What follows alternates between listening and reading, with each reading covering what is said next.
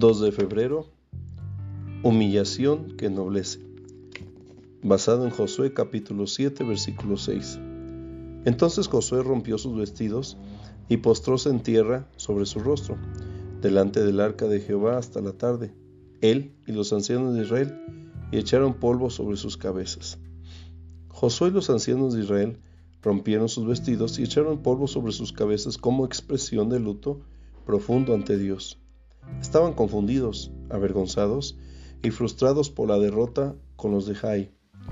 Por lo tanto, se presentaron a Dios en gran humildad y tristeza para recibir sus instrucciones.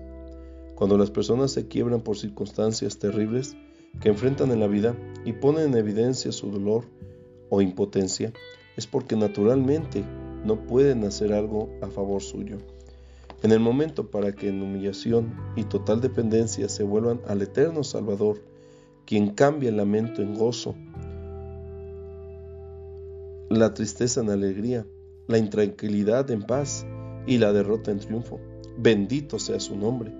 Qué mejor manera de acercarse en clamor al Señor, sin suficiencia humana, pero con deseo de hacer su voluntad. Reflexión de hoy. No se exalte su corazón, mejor humíllese a Dios. Petición del día. Pidamos al Señor nos ayude a depender de la gracia divina. La Biblia en un año. Lea Éxodo 29 y 30 y San Mateo 21, 23, capítulo 21, versículos 23 al 46. Que el Señor lo bendiga.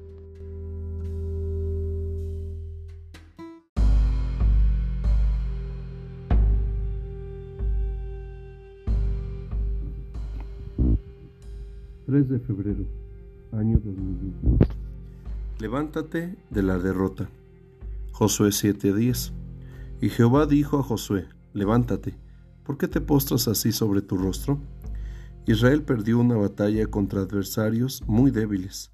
Ante este escenario de derrota y vergüenza, Josué clamó a Dios y él lo escuchó. El Señor le indicó que debía levantarse y corregir el pecado que había entrado al pueblo por cuya causa habían salido derrotados.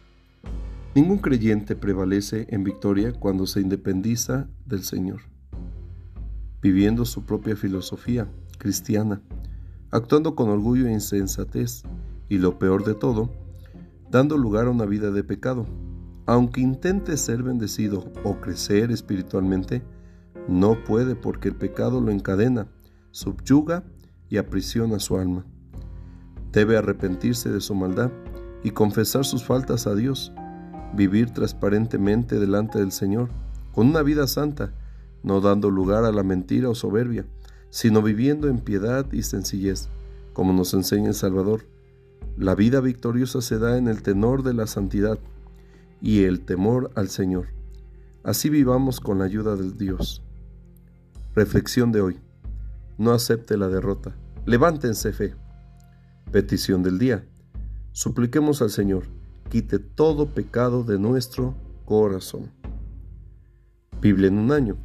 Éxodo capítulo 31 hasta el capítulo 33. También San Mateo capítulo 22, versículo 1 al 22. Dios les bendiga.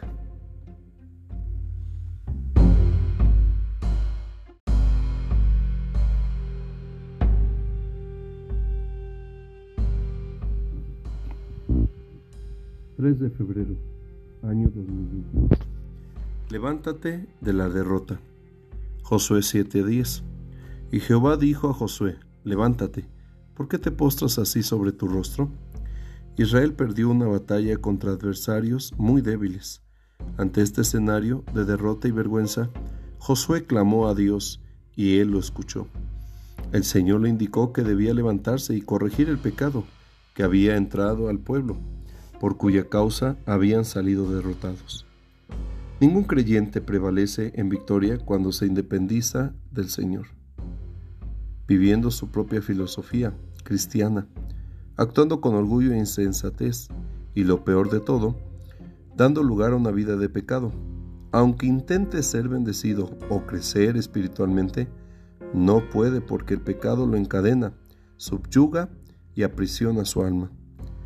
Debe arrepentirse de su maldad y confesar sus faltas a Dios, vivir transparentemente delante del Señor, con una vida santa, no dando lugar a la mentira o soberbia, sino viviendo en piedad y sencillez, como nos enseña el Salvador. La vida victoriosa se da en el tenor de la santidad y el temor al Señor. Así vivamos con la ayuda de Dios.